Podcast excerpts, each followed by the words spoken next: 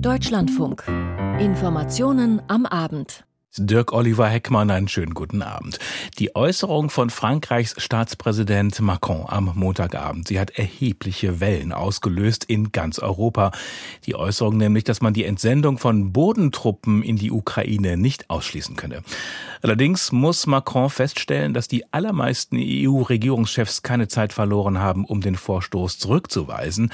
Eine Entsendung von Bodentruppen stehe nicht zur Debatte, so hieß es fast unisono in den europäischen Hauptstädten und bei der NATO. Auch Kanzler Scholz distanzierte sich maximal, allerdings muss auch er sich heftige Kritik anhören wegen der offensichtlichen Spannungen zwischen Deutschland und Frankreich und wegen seiner Weigerung, der Ukraine weitreichende Taurus-Marschflugkörper zur Verfügung zu stellen. Wir berichten gleich. Außerdem prorussische Separatisten in Transnistrien rufen Moskau zu Hilfe. Im Europaparlament warnt die Witwe von Alexei Nawalny, Julia Nawalnaja, vor der Gefahr, die von Putin ausgeht. Und das EU-Lieferkettengesetz steht praktisch vor dem endgültigen Aus. Der Hintergrund gleich anschließend beschäftigt sich mit häuslicher Gewalt. Frauenhäuser nämlich haben zu wenig Plätze. Das Verhältnis zwischen Deutschland und Frankreich sei komplett zerrüttet. So drastisch hat sich Grünen-Politiker Anton Hofreiter gestern geäußert mit Blick auf die Debatte um eine Entsendung von Bodentruppen in die Ukraine. Mehr noch, beide, sowohl Macron als auch Scholz, handelten unverantwortlich. Die Weigerung des Bundeskanzlers Kiew, Taurus-Marschflugkörper zu liefern, gefährde die Sicherheit Europas. Aber es gibt auch andere Stimmen. Über die hitzig geführte aktuelle innenpolitische Diskussion Frank Capella. Die NATO hat durchaus einen strategischen Fehler gemacht, als sie schon zu Beginn des Krieges erklärte, keine Bodentruppen in die Ukraine schicken zu wollen. So wertet das Militärexperte Carlo Massala von der Bundeswehruniversität in München gegenüber unserem Sender. In Konflikten müsse der Gegner eben unberechenbar bleiben. Ähnlich Wolfgang Ischinger, ehemaliger Chef der Münchner Sicherheitskonferenz. Natürlich könne er die Aufregung über die Macron Macron-Äußerung verstehen, meint er bei Welt TV. Trotzdem finde ich es ein bisschen kühn, aber nicht falsch, dass der französische Präsident sagt, wenn das so weitergeht, ist es besser, wir schließen gar nichts aus. Schluss aus, Diskussion beendet. So wünscht sich das der Kanzler. Doch ganz so einvernehmlich, wie es Olaf Scholz darstellt, verlief die Diskussion in Paris am Montagabend wohl doch nicht. Das lettische Verteidigungsministerium etwa erklärt heute nicht grundsätzlich gegen die Entsendung von Bodentruppen zu sein. Boris Pistorius, der deutsche Ressortchef allerdings, hält nochmals dagegen. Boots on the ground ist keine Option für die Bundesrepublik Deutschland. Ich habe wahrgenommen, dass der französische Außenminister versucht hat einzuordnen, die Aussage. Ich finde, dazu ist jetzt alles gesagt. Von einem Affront Macrons gegenüber Deutschland will Regierungssprecher Steffen Hebestreit nichts wissen. Doch selbst innerhalb der Ampel wird das anders gesehen. Anton Hofreiter, grüner Chef des Europaausschusses, hatte im ZDF über das immer schlechter werdende Verhältnis zwischen Scholz und Macron geklagt. Es ist offensichtlich zutiefst zerrüttet. Das ist auch ein Riesenproblem für unsere Sicherheit. Schenkt man der Version des Beschuldigten Glauben, ist tatsächlich alles in bester Ordnung. Niemals Bodentruppen, Munitionseinkauf für die Ukraine, auch außerhalb der EU.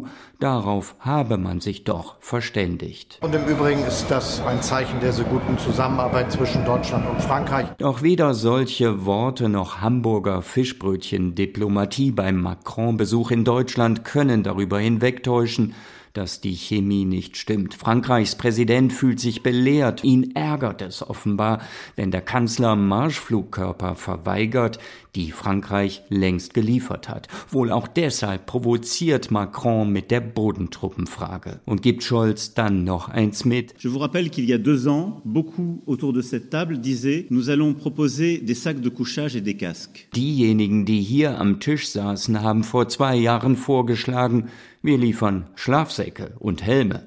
Ob Deutschland jetzt nicht auch den Taurus liefern müsste, darüber wird in der Ampel weiter gestritten. Sozialdemokrat Michael Roth hält die Waffe eigentlich für wichtig. In der ARD erklärt er aber heute, der Kanzler hat es zu entscheiden und das respektiere ich. Freie Demokraten und Grüne hingegen wollen sich mit der Entscheidung noch nicht abfinden. Grünen Fraktionschefin Britta Hasselmann ruft nach weiteren Waffen für die Ukraine. Dazu gehört für uns auch der Taurus. Dass der Marschflugkörper helfen könnte, glaubt auch Carlo Massala. Im Deutschlandfunk macht der Militärexperte klar, dass er die Begründung des Kanzlers für wenig schlüssig hält. Er hat nur gesagt, wir dürfen zu keinem Zeitpunkt mit den Zielen in Verbindung gebracht werden, an keinem Ort. Was er damit genau meint, sagt er nicht. Damit schließt er aber auch aus, dass man durchaus Ukrainer hier in Deutschland an der Taurus ausbilden kann, um dann die Taurus in die Ukraine zu liefern. Das wäre analog dessen, was wir mit den Ukrainern ja sowieso machen an anderen Waffensystemen. Es sind wohl innenpolitische Erwägungen, die den Kanzler leiten, meint Massala. Scholz wolle als besonnen und vorsichtig agierender Regierungschef punkten. Soweit aus Berlin Frank Kapellan. Die Ukraine benötigt nicht nur Waffen und Munition, sondern auch hohe Geldbeträge. Das Thema begleitete ein Treffen der Finanzminister der G20-Länder, also der führenden Wirtschaftsnation und der großen Schwellenländer im brasilianischen Sao Paulo, an dem Finanzminister Lindner teilnahm. Und da ging es auch um die Frage, ob und wie eingefrorenes russisches Kapital zugunsten der Ukraine nutzbar gemacht werden könnte. Mehr dazu von Martin Polanski. Seit Beginn des russischen Angriffskriegs auf die Ukraine hat die Europäische Union rund 200 Milliarden Euro an russischen Vermögenswerten eingefroren. Wegen hoher juristischer Hürden kann das Geld aber nicht komplett beschlagnahmt werden. Bundesfinanzminister Christian Lindner hat sich jetzt dafür ausgesprochen, Erträge aus den Vermögenswerten zu verwenden, um die Ukraine zu unterstützen. Das bedeutet, sie haben eingefrorene russische Vermögenswerte. Diese Vermögenswerte äh, können natürlich verzinst werden und genau diese Erträge, die wollen wir nutzen in einer äh, realistischen, rechtssicheren und auch in einer sehr schnellen Herangehensweise, um die Ukraine damit zu unterstützen. Dies könnte einen einstelligen Milliardenbetrag erbringen, sagte Lindner am Rande des Treffens der Finanzminister der G20-Staaten im brasilianischen Sao Paulo. Die EU-Kommission werde in Kürze einen konkreten Vorschlag vorlegen, so der Bundesfinanzminister. EU-Kommissionspräsidentin Ursula von der Leyen hat heute vor dem Europäischen Parlament dafür geworben, mit Gewinnen aus russischen Vermögenswerten Waffen für die Ukraine zu kaufen. Die USA hatten zuletzt den Druck auf die Europäer erhöht, das eingefrorene Geld für die Ukraine-Hilfe zu nutzen. Lindner betonte in Sao Paulo, dass er einer Abschlusserklärung des G20-Treffens nur dann zustimmen werde, wenn die Kriege in der Ukraine und in Nahost in dem Kommuniqué Erwähnung finden. Das sind nicht nur menschliche Tragödien, ist nicht nur menschliches Leid, sondern das sind ja auch Auswirkungen für die Weltwirtschaft. Und deshalb kann man hier in einem Kommuniqué nicht davon absehen. Zur G20 zählen auch Russland und China, die beim letzten Treffen der Finanzminister in Indien eine Verurteilung des russischen Krieges in der Ukraine verhindert hatten. Das Treffen in Sao Paulo soll morgen enden. Aus Sao Paulo berichtete Martin Polanski. Es ist immer wieder das gleiche Muster. Pro-russische Separatisten rufen Moskau zu Hilfe wegen eines angeblichen Völkermords, der ihnen, an ihnen verübt werden soll. Russland setzt daraufhin Truppen in Marsch, offiziell, öfter aber auch inoffiziell um das entsprechende Gebiet dann seinem Einflussbereich schließlich einzuverleiben. Ein ähnliches Szenario könnte sich auch in Transnistrien wiederholen. Pro-russische Separatisten in dem abtrünnigen Gebiet Moldaus haben Moskau jetzt um angeblichen Schutz nachgesucht. nachgesucht. Sabine Adler. Das nicht anerkannte Transnistrien hat heute den russischen Föderationsrat und die Staatsduma um angeblichen Schutz gebeten. Einen Tag vor Präsident Putins Rede zur Lage der Nation hat sich der sogenannte Kongress der Abgeordneten mit einem Appell an Russland gewandt. Darin wird um die, Zitat, Realisierung von Maßnahmen zum Schutz gegen den Druck der Republik Moldau gebeten. Moldau würde einen Wirtschaftskrieg gegen Transnistrien führen. Tatsächlich wird die abtrünnige Region fast vollständig von Moskau ausgehalten. Aus dem russischen Außenministerium hieß es, dass man den Antrag prüfen wolle. Der Schutz der Bewohner Transnistriens, unserer Landsleute, so wörtlich, sei eine der Prioritäten. Mit ähnlichen Hilfsgesuchen hatten sich die Separatisten der sogenannten Volksrepubliken Donetsk und Luhansk Anfang 2022 kurz vor dem russischen Einmarsch in die Ukraine an den Kreml gewandt.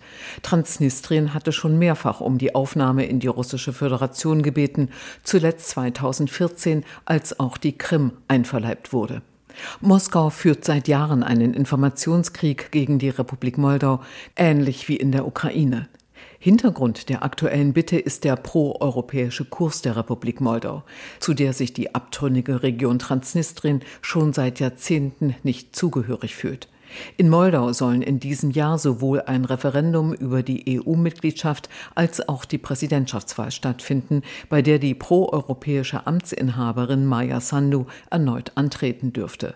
Moskau kritisiert deren Europakurs ähnlich wie bei der Ukraine. Eigentlich hatte der Kreml eine stille und heimliche Bestattung vorgesehen für Alexei Nawalny, der erst vor wenigen Tagen in einem sibirischen Straflager unter ungeklärten Umständen gestorben ist. Doch darauf ließ sich seine Mutter nicht ein. Sie setzte durch, dass Nawalnys Leichnam am Freitag auf einem Moskauer Friedhof bestattet werden wird. Derweil wurde Nawalnys Witwe Julia durch das Europaparlament empfangen. Klaus Remme hat zugehört. Zehn Minuten sprach Julia Nawalnaja zu den Abgeordneten. Ihre Rede wurde immer wieder durch Applaus unterbrochen. Parlamentspräsidentin Roberta Metzola würdigte den Kampf Alexei Nawalnys. Sie tröste sich mit dem Gedanken, dass Diktaturen am Ende immer unter dem Gewicht ihrer eigenen Korruption zusammenbrechen, so Metzola. The pillars of autocracy in the end always always crumble under the weight of its own corruption. Julia Nawalnaja trat dann ans Rednerpult und schien mehrfach den Tränen nahe. Sie begann mit der Erinnerung an einen privaten Besuch in Straßburg, eine unserer Lieblingsstädte, wie sie sagte. Now my husband is dead. I'm back to Strasbourg. But I'm no longer walking around with my family. Jetzt ist mein Mann tot, ich bin zurück. Mit der Familie durch die Stadt laufen, das geht nun nicht mehr.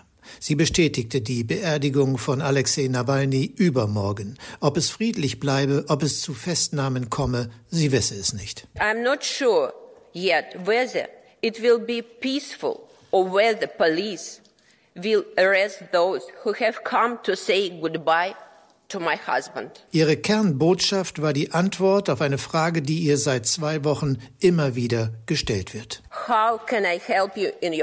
Und auf diese Frage, wie man helfen könne in ihrem Kampf, forderte sie die Abgeordneten auf, neue Wege zu gehen, Putin nicht als politischen Gegner zu begreifen, sondern als blutiges Monster, als Anführer einer kriminellen Bande. We are not dealing with a politician, but with a bloody monster.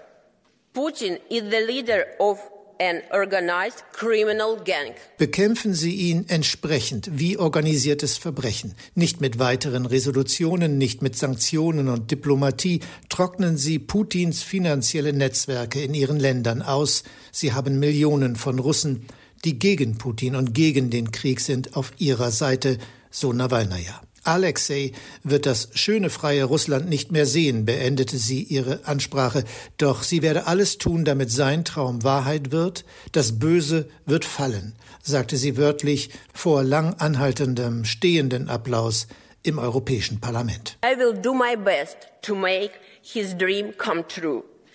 The evil will fall and the beautiful future will come. Soweit der Bericht von Klaus Remme. Seit einigen Tagen ist sie im Roten Meer unterwegs, die deutsche Fregatte Hessen, als Teil der EU-Mission Aspides, zu Deutsch Schilde oder Beschützer. Das Ziel, Angriffe der Houthi-Rebellen im Jemen auf Frachtschiffe zu verhindern, die das Rote Meer durchqueren. Gestern hat die Hessen auf ihrem gefährlichen Einsatz erstmals Drohnen der Houthi abgeschossen. Mehr dazu von Steffen Wurzel. Das Ganze sei der ernsthafteste und gefährlichste Einsatz der deutschen Marine seit Jahrzehnten, so hatte es Verteidigungsminister Boris Pistorius vor Beginn der EU-Militärmission im Roten Meer gesagt. Seit Dienstagabend ist klar, was damit gemeint war. Pistorius sagte bei einem Truppenbesuch in Oberbayern, Die Fregatte Hessen patrouillierte ihrem Auftrag gemäß im südlichen Roten Meer in der ihr zugewiesenen Region und gegen 20 Uhr mitteleuropäischer Zeit erfasste sie eine unbemannte Drohne Kurz darauf konnte die erfolgreich bekämpft werden. Kurz danach sei eine zweite Drohne auf die deutsche Fregatte zugeflogen. Auch dieses unbemannte Fluggerät habe man abgeschossen, sagte der SPD-Politiker. Ein Sprecher des Verteidigungsministeriums sagte in Berlin, dass die Besatzung der Hessen die erste Drohne mit der Hauptbordkanone abgeschossen habe. Bei der zweiten Drohne sei ein sogenanntes Nahbereichsverteidigungssystem eingesetzt worden. Solche Waffensysteme schießen mit kleinen Kurzstreckenraketen auf anfliegende Flugkörper. Das Verteidigungsministerium bestätigte auch, dass es schon am Vorabend einen ähnlichen Vorfall gegeben habe.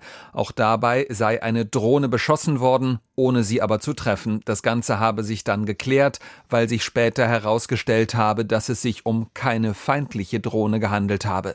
Der Militärblog Augen geradeaus und der Spiegel berichten, dass es sich um eine US-Militärdrohne gehandelt habe.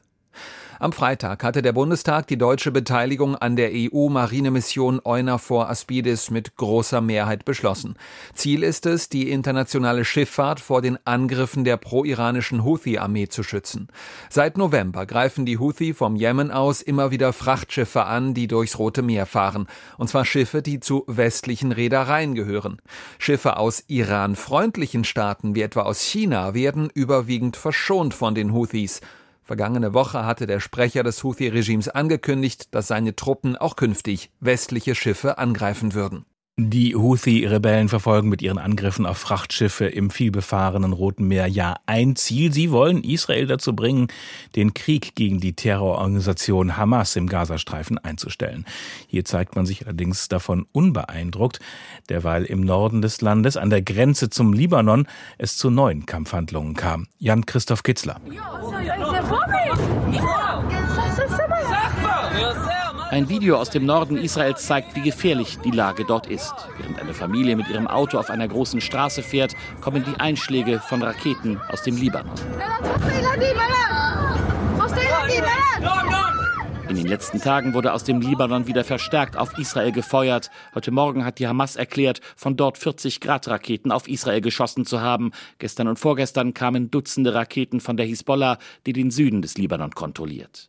Und noch immer sind rund 70.000 Israelis evakuiert, weil es zu gefährlich ist, wie Lihi Vidra Regev, eine junge Mutter aus dem Ort Admit, der rund 500 Meter entfernt von der Grenze ist. Sie sagte dem Radiosender 103 FM, als Mutter von drei kleinen Kindern muss ich ehrlich zugeben, dass wir Angst haben, zurückzukehren. In einer Situation, in der sich nicht wirklich etwas ändert, werden wir nicht als menschliches Schutzschild mit kleinen Kindern an die Nordgrenze zurückkehren. Wir kommen erst, wenn sich die Situation geändert hat. Diese Ungewissheit ist so schwierig. Wir wissen nicht, wo wir unser Kind, das nächstes Jahr in die Schule kommt, anmelden sollen. Wir können mit dieser Ungewissheit nicht unser Leben planen. Das ist vielleicht das größte Problem neben der ganz konkreten alltäglichen Bedrohung, dass es keine Perspektive gibt. So sieht es auch Mosche Mosche Davidowitsch, der Chef einer Regionalverwaltung im Norden. Wir haben 70.000 Evakuierte, die mittlerweile seit fünf Monaten nicht mehr in ihren Häusern leben. Wir wissen nicht, wann und wie sie zurückkehren werden. Was wird sie mit Blick auf das Sicherheitsgefühl zufriedenstellen, damit sie zurückkehren? Die Regierung gibt auf diese Fragen keine Antworten. Die Regierung verliert den Norden. Das habe ich auch dem Premierminister vor dem Kriegskabinett gesagt. Leute, wir befinden uns seit 145 Tagen im Krieg und es gibt noch immer keinen Plan für den Norden. Israels Armee versucht derweil Stärke zu zeigen. Seit Monaten reagiert sie mit Gegenschlägen auf die Angriffe aus dem Libanon. Auch dort gibt es zahlreiche Menschen, die ihre Häuser verlassen haben. Gestern hatte die Armee erklärt, Ziele weit im Landesinneren angegriffen zu haben, in der Gegend um die Stadt Baalbek etwa 100 Kilometer nördlich der Grenze. Dabei sollen auch gezielt Führungspersonen der Hisbollah getötet worden sein. Generalstabschef Herzi Halevi schwor gestern Soldaten bei einem Truppenbesuch noch einmal auf den Kampf ein. Unsere Streitkräfte sind hier, um den Feind zu identifizieren und zu bekämpfen. Wir warten nicht. Die Hisbollah hat sich am 7. Oktober dafür entschieden, sich zu beteiligen und muss einen hohen Preis zahlen. Zuerst müssen wir den Feind zurückdrängen, dann brauchen wir eine sehr starke Grenze und gute Aufklärung. Wir brauchen starke Streitkräfte hier und Notfallteams und müssen sicherstellen, dass es Schutzräume in den Häusern und Gemeinden gibt. Ob es zu einer weiteren Eskalation im Norden kommt, hängt auch davon ab, wie die Kämpfe im Gazastreifen weitergehen. Kommt es dort zu einer längeren Feuerpause, dürfte sich auch die Situation an der Nordgrenze entspannen. Doch auch die Frage, ob es im Gazastreifen überhaupt zu einer Feuerpause kommt, ist derzeit noch offen. Und bis dahin bleibt die Lage äußerst angespannt für die Menschen, auch an der Grenze zwischen Israel und dem Libanon. Mittlerweile ist es über zwölf Jahre her, dass die rechtsextreme Terrorzelle NSU aufflog. Die beiden Haupttäter Uwe Mundlos und Uwe Böhnhardt wurden tot in einem ausgebrannten Wohnmobil gefunden. Beate Zschäpe wurde 2018 zu einer lebenslangen Freiheitsstrafe verurteilt. Zehn Menschen hat der NSU auf seinem Gewissen. Erst nach dieser langen Zeit offenbar haben sich die Beweise gegen eine enge Bekannte Zschäpes verdichtet. Der Generalbundesanwalt erhob jetzt Anklage gegen Susanne E. Max Bauer. Susan Eminger ist die Ehefrau von André Eminger. André Eminger galt lange als engster Vertrauter des Terrortrios. Im NSU-Prozess wurde er allerdings nur wegen Unterstützung des NSU und nicht wegen Beihilfe zum Mord verurteilt. Die Bundesanwaltschaft hat jetzt vor dem OLG Dresden Anklage gegen Susan Eminger erhoben. Ihr wirft die Bundesanwaltschaft ebenfalls Unterstützung des rechtsterroristischen NSU vor und Beihilfe zu einem Raubüberfall. Eminger soll ab 2006 mit Beate Zschäpe befreundet gewesen sein, soll sie zusammen mit ihren Kindern oft besucht haben. Laut Bundesanwaltschaft habe sie spätestens ab 2007 gewusst, dass der NSU untergetaucht sei und zuvor rassistische Morde und Banküberfälle begangen habe. Susan Eminger habe Beate Zschäpe dann mehrfach ihre Krankenkassenkarte für Arztbesuche überlassen, ebenso ihre Personalien zur Verfügung gestellt, um eine Bahncard für sie zu kaufen. Außerdem soll sie die NSU-Mörder Schäpe und Böhnhardt 2011 zum Abholtermin für den Wohnwagen gefahren haben, der beim letzten Raubüberfall des NSU in Eisenach verwendet wurde. Neue Erkenntnisse hätten den Tatverdacht gegen Eminger, die sich weiter auf freiem Fuß befindet, erhärtet, so die Bundesanwaltschaft. In Karlsruhe laufen derzeit noch zwei weitere Ermittlungsverfahren gegen mutmaßliche NSU-Unterstützer. Sechs Verfahren wurden bereits eingestellt. Die Ampelkoalition streite sich wie die Kesselflicker. Das hat der grüne Agrarminister Cem Özdemir kürzlich freimütig eingeräumt, obwohl man es sich mehrfach vorgenommen hatte, das zu ändern. In Leipzig, da beraten seit gestern die Bundestagsabgeordneten der Grünen über den weiteren Kurs und da ist neuer Streit programmiert. Mehr dazu von Gudela Geuter. Es sind nicht nur die öffentlichen Anfeindungen bis hin zu Angriffen bei Parteiveranstaltungen, die dazu führen, dass gerade bei den Grünen der Zustand der Demokratie regelmäßig Thema von Gesprächen ist. Das Motto ihrer Fraktionsklausur Zusammen für unsere Demokratie verstehen die in Leipzig versammelten Abgeordneten denn auch zum Teil ganz wörtlich, wenn sie auf der Suche nach Lehren auch für Deutschland mit Fachleuten diskutieren, wie in Polen Jungwähler für einen offenen Parlamentarismus gewonnen werden oder wie der gesellschaftliche Zusammenhalt gestärkt werden kann. Die Beschlüsse, die Sie am Abend fassen, sind konkreter und manchmal klingt es fast ein wenig, als blicke man schon auf den kommenden Wahlkampf. Wir wollen gemeinsam als Gesellschaft gerade den Umbau zu einer klimagerechten Wirtschaft auch schaffen. Und da wollen wir Menschen mitnehmen. Und ich glaube, wir nehmen Menschen am besten dann mit, wenn wir auch ihre ganz konkreten Alltagsprobleme beantworten. Sagt die Co-Fraktionsvorsitzende Katharina Dröge und meint das Signal, dass die Grünen für faire Löhne stünden für einen Mindestlohn von mindestens 60 Prozent des Einkommensmedians. Über 14 Euro wären das in diesem 15 im kommenden Jahr. Das wäre ein Systemwechsel weg von der Vereinbarung durch die Tarifpartner.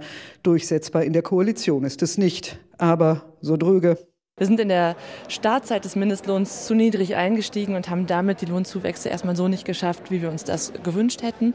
Und es gibt auf europäischer Ebene auch eine Richtlinie, die genau das auch vorschlägt, dass man sich daran orientiert, dass es am Ende eine Frage von fairer Teilhabe. Noch deutlicher formuliert ist der Haushaltspolitiker Lukas Banaschak.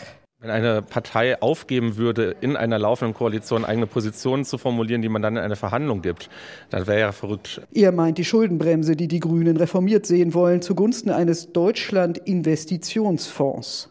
Das Land sei auf Verschleiß gefahren worden, sagt er. Und diesen Zustand wollen wir so nicht länger akzeptieren. Dazu kommt ein enorm harter internationaler Standortwettbewerb, beispielsweise um Zukunftstechnologien. Die Frage, ob wir zukünftig hier in Deutschland etwas wie eine Solarindustrie haben oder nicht, wird sich jetzt bald entscheiden. Die Frage, ob wir noch eine Stahl-, eine Chemieindustrie in Deutschland haben, wird sich sehr bald entscheiden. Wir werden über die nächsten Jahre in Größenordnungen von mehreren hundert Milliarden Euro investieren müssen. Ergänzt Fraktionsvize Andreas Autretsch. Wobei mit Investitionen nicht nur Brücken und Industrie gemeint sind, sondern auch zum Beispiel Schulen. Katharina Dröge. Wenn wir es schaffen würden, einen Deutschland-Investitionsfonds für Bund, Länder und Kommunen zu machen, indem wir die Schuldenbremse reformieren, dann würden wir einen Teil für Investitionen in Kommunen auch reservieren, um Kommunen damit besser unterstützen zu können.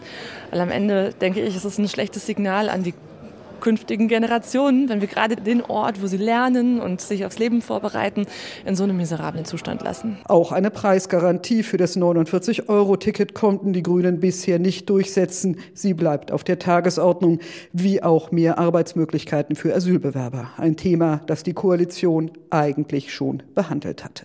Andreas Audretsch. Wir wollen so viel wie möglich jetzt umsetzen und äh, je schneller wir Menschen auch zu den Unternehmen bringen, die dort arbeiten können, desto besser ist das für die Unternehmen. Große Pläne für eine nicht mehr gar so lange Legislaturperiode. Es gilt als ein wichtiges Vorhaben von EU-Kommissionspräsidentin Ursula von der Leyen, das EU-Lieferkettengesetz. Doch das Projekt darf praktisch als gescheitert gelten. Peter Kapern berichtet. Die Hoffnung stirbt zuletzt. Das gilt jedenfalls für die belgische Ratspräsidentschaft. Sie will jetzt prüfen, ob in Gesprächen mit dem Europaparlament doch noch Änderungen am Lieferkettengesetz vorgenommen werden können, die das Gesetz für eine Mehrheit der Mitgliedstaaten annehmbar macht. Und ein Fünkchen Hoffnung hat sich auch die grüne Europaabgeordnete Anna Cavazzini bewahrt. Die belgische Ratspräsidentschaft wird jetzt weitere Gespräche führen. Ich hoffe und ich erwarte, dass sie das Chaos im Rat lichten werden. Das Chaos war am Mittag manifest geworden. Da saßen die Botschafter der EU-Mitgliedstaaten beieinander. Zur Erinnerung, im Dezember hatten sich das Parlament und der Rat bereits auf ein Lieferkettengesetz verständigt, bis die FDP auf Fundamentalopposition schaltete. Deutschland musste sich enthalten, in seinem Windschatten formulierten immer mehr Mitgliedstaaten Vorbehalte und verknüpften ihre Zustimmung mit Forderungen bei ganz anderen Dossiers. Das Ergebnis heute Mittag zerfiel die bereits im Dezember erreichte Einigung im Rat förmlich zu Staub. 13 Mitgliedstaaten signalisierten Enthaltung, einer kündigte ein Nein an. Damit hatte sich der Versuch, die erforderliche qualifizierte Mehrheit zustande zu bringen, erledigt. Fassungslos reagierte Lara Wolters, die niederländische Sozialdemokratin im Europaparlament. That shows a flagrant disregard for the European Parliament. The failure of member states to improve this agreement is an outrage to me. Die Ereignisse im Rat seien eine Missachtung des Europaparlaments und empörend, so die Berichterstatterin, die zwei Jahre lang an einem Kompromisstext gearbeitet hat.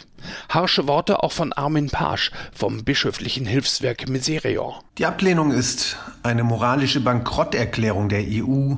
Für Profit und Wachstum europäischer Unternehmen nimmt sie weiterhin Ausbeutung und Umweltzerstörung in Kauf und verweigert Betroffenen die Chance auf Schadensersatz. Europäische Werte gelten offenbar nur dann, wenn sie uns nichts kosten. Es gab aber auch ganz andere Reaktionen. Marie-Christine Ostermann, Präsidentin des Verbandes der Familienunternehmen, freute sich über das Scheitern des Lieferkettengesetzes. Die Vernunft habe gesiegt, ließ sie wissen. Zufriedenheit auch bei den Europaabgeordneten. Sie hatten unter anderem bemängelt, dass die geplante Regelung die Form einer Richtlinie hatte. Das heißt, jeder EU-Mitgliedstaat hätte zusätzliche eigene Bedingungen zur EU-Richtlinie hinzuaddieren können. Das Ergebnis wäre ein Flickenteppich gewesen, sagt Daniel Kaspari, Chef der Unionsabgeordneten. Wenn dann die Franzosen, die Spanier, die Malteser, die Schweden alle unterschiedliche Anforderungen haben werden, weil wir eben eine Richtlinie gemacht haben, die in jedem Land unterschiedlich umgesetzt wird, dann haben wir eben nicht die Vollharmonisierung und ich ärgere mich granatenmäßig, weil auch die deutsche Bundesregierung meiner Kenntnis nach diese Vollharmonisierung nie gefordert und nie aktiv unterstützt hat. Das Lieferkettengesetz soll dafür sorgen, dass europäische Unternehmen nicht von Kinderarbeit oder Umweltzerstörung profitieren, die ihre Zulieferer entlang der Lieferkette zu verantworten haben. Durchaus möglich also, dass das Großprojekt Lieferkettengesetz mit dem heutigen Tag ein für allemal erledigt ist. Mit der Vorwahl im US-Bundesstaat Michigan hat Donald Trump die fünfte Vorwahl der Republikaner mit weitem Abstand gewonnen und auch US-Präsident Biden setzte sich klar durch bei den Demokraten, allerdings nur mit einem blauen Auge. Isabel Carras. Biden, der bei den demokratischen Vorwahlen praktisch konkurrenzlos ist, bekam rund 80 Prozent der Stimmen. Sein Wahlkampfteam dürfte jedoch vor allem auf die 13 Prozent schauen, die ihm die Stimme verweigert haben. Gut 100.000 Menschen setzten ihr Kreuz bei Uncommitted. Dass so etwas bei einer so unbestrittenen Vorwahl passiert, ist zwar nicht ganz ungewöhnlich, die Größenordnung ist jedoch neu. Als 2012 mit Obama das letzte Mal ein demokratischer Präsident zur Wiederwahl antrat, stimmten rund 11 Prozent der Wählerinnen und Wähler in Michigan für Uncommitted. Das waren zu diesem Zeitpunkt rund 20.000 Stimmen. In einigen überwiegend arabisch-amerikanischen Wahlbezirken in Michigan gaben diesmal sogar drei von vier Demokraten so eine Proteststimme ab. In dem Bundesstaat im Nordosten der USA leben verhältnismäßig viele Musliminnen und Muslime. Verschiedene Gruppen hatten dazu aufgerufen, aus Protest gegen Bidens Nahostpolitik nicht für ihn zu stimmen. Ein deutlicher Hinweis darauf, dass der Krieg in Gaza ein ernsthaftes politisches Risiko für Biden darstellt. Michigan gilt als wichtiger Swing State, ein Staat, in dem sowohl Demokraten als auch Republikaner gute Chancen auf den Sieg im Rahmen der Präsidentschaftswahlen im November haben. Isabel Karas war das über die Vorwahlen im US-Bundesstaat Michigan. Und äh, gerade eben melden die Agenturen, der Sprecher der Republikaner im Senat, Mitch McConnell, tritt zurück. Mehr dazu in unseren Nachrichten und bei Das war der Tag ab 23.10 Uhr. Und damit gehen die Informationen am Abend zu Ende. Ich äh, empfehle Ihnen noch unseren Podcast der Tag, unter anderem zum, zum Thema Desinformation als Gefahr für die Demokratie seit 17 Uhr in unserer DLF Audiothek-App. Am Mikrofon war Dirk Oliver Heckmann. Ihnen einen angenehmen Abend.